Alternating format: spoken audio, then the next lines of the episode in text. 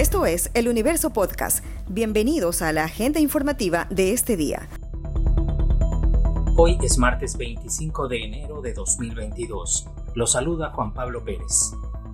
El Pleno de la Asamblea Nacional decide este martes en segundo y definitivo debate sobre la ley orgánica que garantiza la interrupción voluntaria del embarazo para niñas, adolescentes y mujeres en caso de violación. Organizaciones feministas apoyan el informe de mayoría. Zoila Menéndez, del colectivo Tejedoras Manavitas, expuso que votar a favor de tal propuesta significa no dar la espalda a las mujeres, adolescentes, niñas sobrevivientes de violencia sexual por su parte, las organizaciones contrarias al proyecto realizaron un manifiesto para expresar su postura de rechazo. Incluso cuestionaron a la Corte Constitucional que dispuso la regulación del aborto por violación, vigente en Ecuador desde 1938. El municipio de Guayaquil clausuró tres unidades educativas fiscales, Simón Bolívar, Velasco Ibarra y Guayaquil, porque retomaron las clases presenciales con estudiantes cuyas familias se acogieron voluntariamente a esta modalidad, dispuesta por el Comité de Operaciones de Emergencia COE Nacional. La ministra de Educación, María Brown Pérez, estuvo recibiendo a los alumnos en el Colegio Guayaquil, defendió la disposición y recordó que es competencia del COE Nacional. Yo espero que la alcaldesa vea que los beneficios del contacto presencial de los estudiantes es mayor que eh, a lo mejor el riesgo que se pueda correr cuando tenemos toda la evidencia de que eh, la, la, presencia de estudiantes en instituciones educativas es lo mejor para ellos, que las instituciones educativas no se constituyen en focos de contagio para COVID. En el mundo hemos podido constatar que cuando hay asistencia a clases no incrementan los casos respecto a cuando no la hay. Por lo tanto, este es el espacio seguro para los estudiantes, es un espacio en donde vemos que pueden controlarse las medidas de bioseguridad.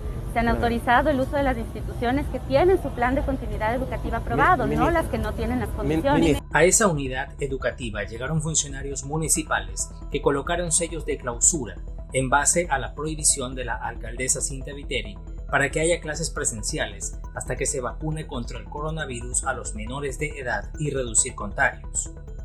El director municipal de Justicia y Vigilancia, Javier Narváez, recordó que la sanción para los planteles es una multa de siete salarios básicos unificados de casi 3 mil dólares y el cierre del establecimiento por un mes. De salud, el Código Nacional, cambian los semáforos eh, de un día para otro, no entendemos qué números ellos manejarán, pero los números que nosotros que hemos mantenido junto con ustedes, que lo han difundido semana a semana, nos dicen otra cosa.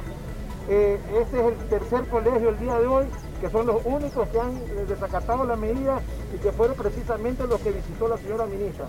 Eh, los demás colegios, incluso colegios grandes y emblemáticos de la ciudad, como el Vicente Rocafuerte, la Guirra Bay, Cristóbal Colón, las academias navales, eh, todos han acatado la medida porque es lo que nosotros hemos dispuesto como organismo de control local responsable para salvaguardar la integridad, la salud de tanto los estudiantes como los docentes padres de familias y demás miembros del núcleo familiar de los estudiantes.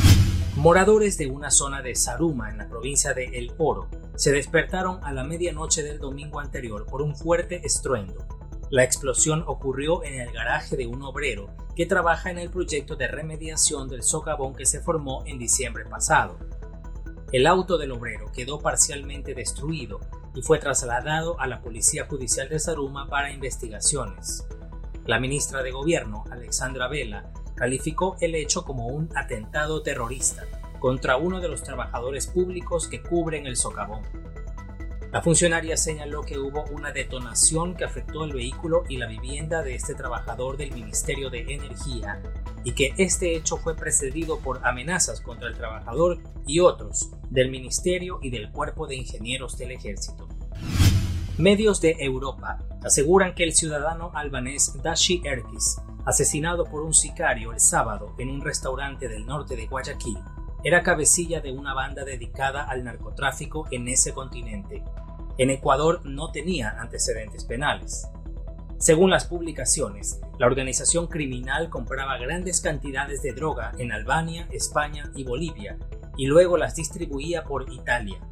En 2014 fue arrestado en Europa, donde tenía cargos por tráfico de drogas, explotación sexual y tenencia de armas.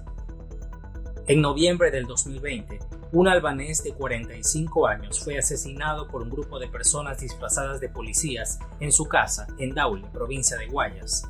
Él formaba parte de una indagación previa por delincuencia organizada que llevaba la unidad antinarcóticos de la policía.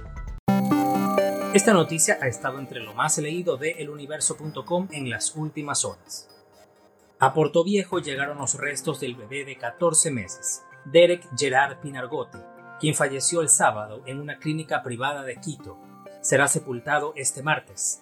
Tenía atrofia muscular espinal y recibió un medicamento considerado el más caro del mundo. La familia del infante dijo que se trataría de una presunta mala práctica médica. Tras una operación para retirarle una sonda que tenía casi desde que nació, había tenido problemas para ingerir alimentos y bebidas. Según la necropsia, leche se le regó hasta los pulmones. En una publicación en redes sociales, la madre de Derek aseguró mi niño estaba bien. Pido justicia. La muerte de mi hijo no puede quedar impune por un médico que no supo hacer su trabajo. Eso se llama negligencia médica y no vamos a parar hasta hacer justicia. Esto fue lo más destacado de la jornada. Hasta la próxima.